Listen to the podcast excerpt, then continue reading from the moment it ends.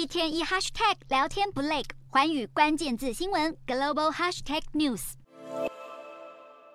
工作人员将一台台共享电动滑板车收进货柜中。因为从九月一日起，法国巴黎禁止这类滑板车上路，宣告这项服务走入历史，令业者相当惋惜。巴黎当初是在二零一八年为了响应环保，推行了电动滑板车的服务，没想到事故频传，二零二一年就有多达二十四人因为电动滑板车而死亡，而在去年相关事故也有四百多件，尤其是双载行为。常常令人捏一把冷汗。有些没公德心的民众还会随意丢弃滑板车，成为市区乱象。